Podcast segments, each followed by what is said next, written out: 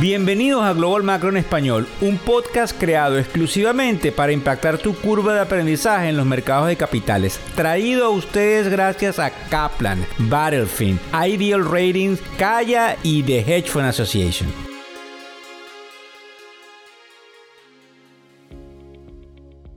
Hoy es viernes 23 de junio del año 2023. Buenas noches, buenas tardes o buenos días. Eh, bueno, feliz viernes, lo más importante. Quisiera que le prestáramos un poco de atención al podcast de hoy donde vamos a hablar de dos aspectos fundamentales. Una compañía eh, que está en el sector turístico de hoteles que se llama People Brooks y lo que sucede con una compañía de venta de carros muy importante en los Estados Unidos que se llama CarMax. En el caso de People Brooks, estas noticias son indudablemente eh, de ahora, de la mañana, de hoy 23. Eh,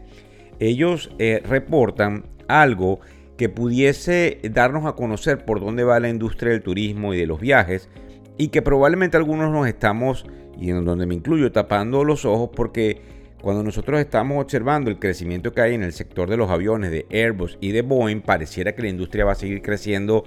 en los mismos múltiplos. En el programa que hicimos el domingo, tuvimos un reportaje del Wall Street Journal donde habla de que probablemente la industria se va a conseguir con ciertos problemas en el mediano y en el largo plazo, producto del crecimiento desmedido que ha venido sucediéndose en el sector luego de la pandemia. Pues resulta que en la mañana de hoy esta compañía eh, lanza una bandera roja, nos queda ver que va a reportar Carnival Cruise y Delta Airlines respectivamente lunes y martes, lunes 26 y, y martes 27 de junio, que es la semana que viene. Y en definitiva, ellos dicen que lo que se llama el Red PAR, que es R-E-V-P-A-R,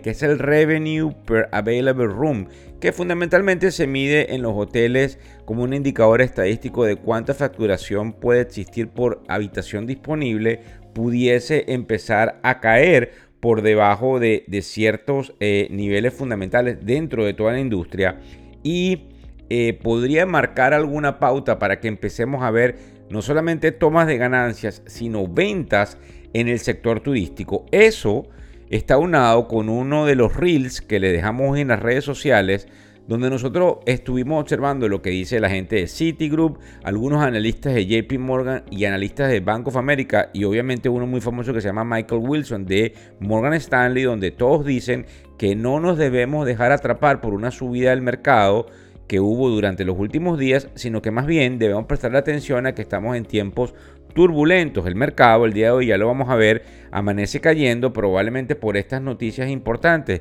que nos arrojan de que la economía se está debilitando y a su vez nosotros debemos eh, empezar a tener algún tipo de cautela, como le hemos venido diciendo ya desde hace días, producto de que quizás vamos a tener una mayor corrección. En el caso de CarMax, la acción sube 8% luego de haber reportado antes de la apertura, pero cuando empezamos a analizar, obviamente hay algunos analistas que están totalmente en contra de lo que yo estoy diciendo acá, nosotros lo que empezamos a ver es que había una pérdida importante dentro de la venta de carros, la acción sube porque ya había sido castigada previo a este anuncio de, digamos, resultados y había indudablemente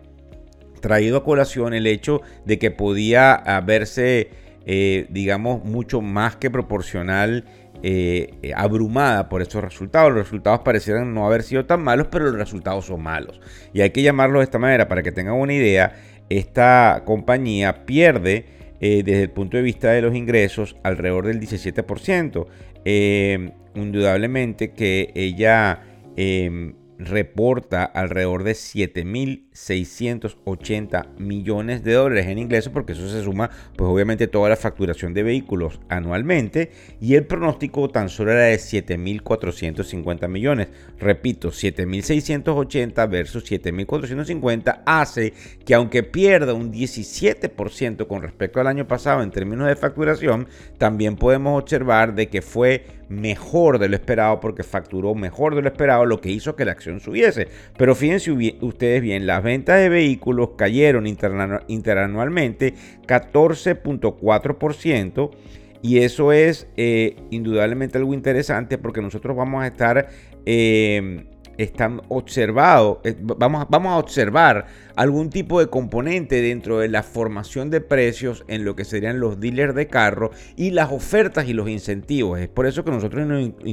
inclusive nos atrevimos a decir que hacia septiembre del 2023 era cuando se iban a conseguir más ofertas, máxime cuando salían los inventarios del 2024 y hay mucho más incentivo para llevarse carro último modelo del año 2023. Otra de las cosas importantes es que las ventas al mayor cayeron en 28.5% y eso también eh, es algo que se toma en cuenta. Vuelvo a repetirlo, la compañía sube, la compañía tiene una cantidad de eh, posibilidades de rebotar, pero si nosotros observamos eh, fehacientemente lo que dice Peeblebrook, que es esta compañía de la cual le acabo de hablar en el sector turístico, y lo que dice CarMax, nosotros tenemos eh, lamentablemente que eh, situarnos en la realidad, que es el hecho de que estamos en una caída interesante en el mercado de valores desde el punto de vista de las expectativas. Acá me llega a última hora algo que sale, que es lo que sería el PMI, que es el, el índice de manufactura flash que sale hace unos minutos atrás y obviamente hay unos sentimientos encontrados. Ese índice eh, nos reporta eh, algunas acciones inflacionarias determinantes donde pudiese observarse pues indudablemente que el empleo se estaría, eh, digamos, enfriando. la situación con los empleos es importante porque es la última parada del autobús antes de caer realmente en una recesión y nosotros lo que estamos observando aquí es lo que obviamente dicen estos analistas de que hay que tener una cautela y una necesidad de prestarle muchísima atención a esa turbulencia y cómo nos afecta lamentablemente directa o indirectamente. Para que tengan una idea del mercado a esta hora, que son alrededor de las 10 y 13 de la mañana, hora del este de los Estados Unidos, está cayendo alrededor de 183 puntos en, el caso del Dow Jones. Desde el punto de vista porcentual es apenas medio punto porcentual, pero es interesante el hecho de que también eh, en el caso del Standard Poor's 500 cae 0.65%, que es un poquito más de eh, medio punto porcentual, pero en la parte de la tecnología es donde hay una caída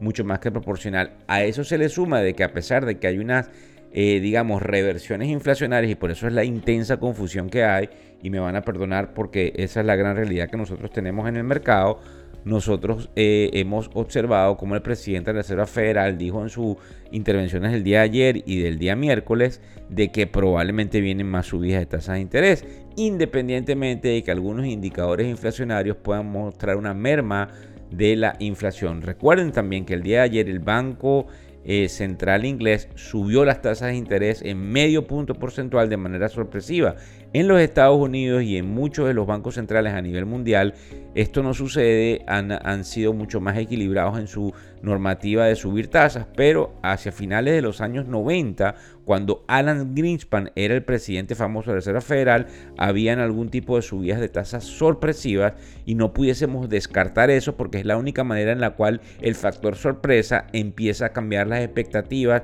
de quiénes son los manejadores de fondos, los tesoreros corporativos y en función de esto la formación de precios hacia el futuro. Así que muchas gracias por seguirnos a través de las redes sociales. Vamos a, tratar de tocar el tema de, los criptos que también se verían afectados con respecto a este proceso. Ya por encima de los 30 mil, eh, obviamente eh, eh, esta caída como está correlacionada, la caída de la bolsa también está correlacionada a las criptomonedas, hacen que las criptomonedas no terminen de arrancar, pero también es, es normal empezar a decirles a ustedes que estos puntos por encima de 30 mil tienden a ser positivos en el caso, obviamente, del cual nos referimos, que es el caso del Bitcoin. El bono de 10 años está en 3.72, producto fundamentalmente de esa incertidumbre donde no se sabe realmente qué puede hacer la Reserva Federal con las tasas de interés. Pero es fundamental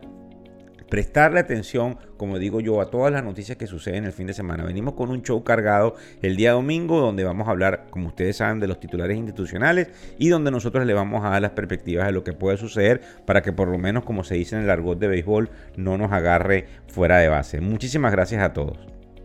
El podcast Global Macro de Factores Económicos ofrece una visión global de los mercados de valores y dicho análisis es producto de la compilación traída por diferentes fuentes de investigación de mercados institucionales. Por motivos y declaración regulatoria, Este podcast no debe ser interpretado como una recomendación precisa en inversiones, bien sea en productos y o vehículos financieros. Y además, sugerimos consultar con su respectivo asesor particular de inversiones o su equivalente en caso de suscitarse cualquier duda que pudiese derivarse de nuestra fuente informativa. Este podcast es narrado por Víctor Hugo Rodríguez, quien es un conocido profesor y comunicador financiero, cofundador de la plataforma educativa ilafin.com. Muchas gracias.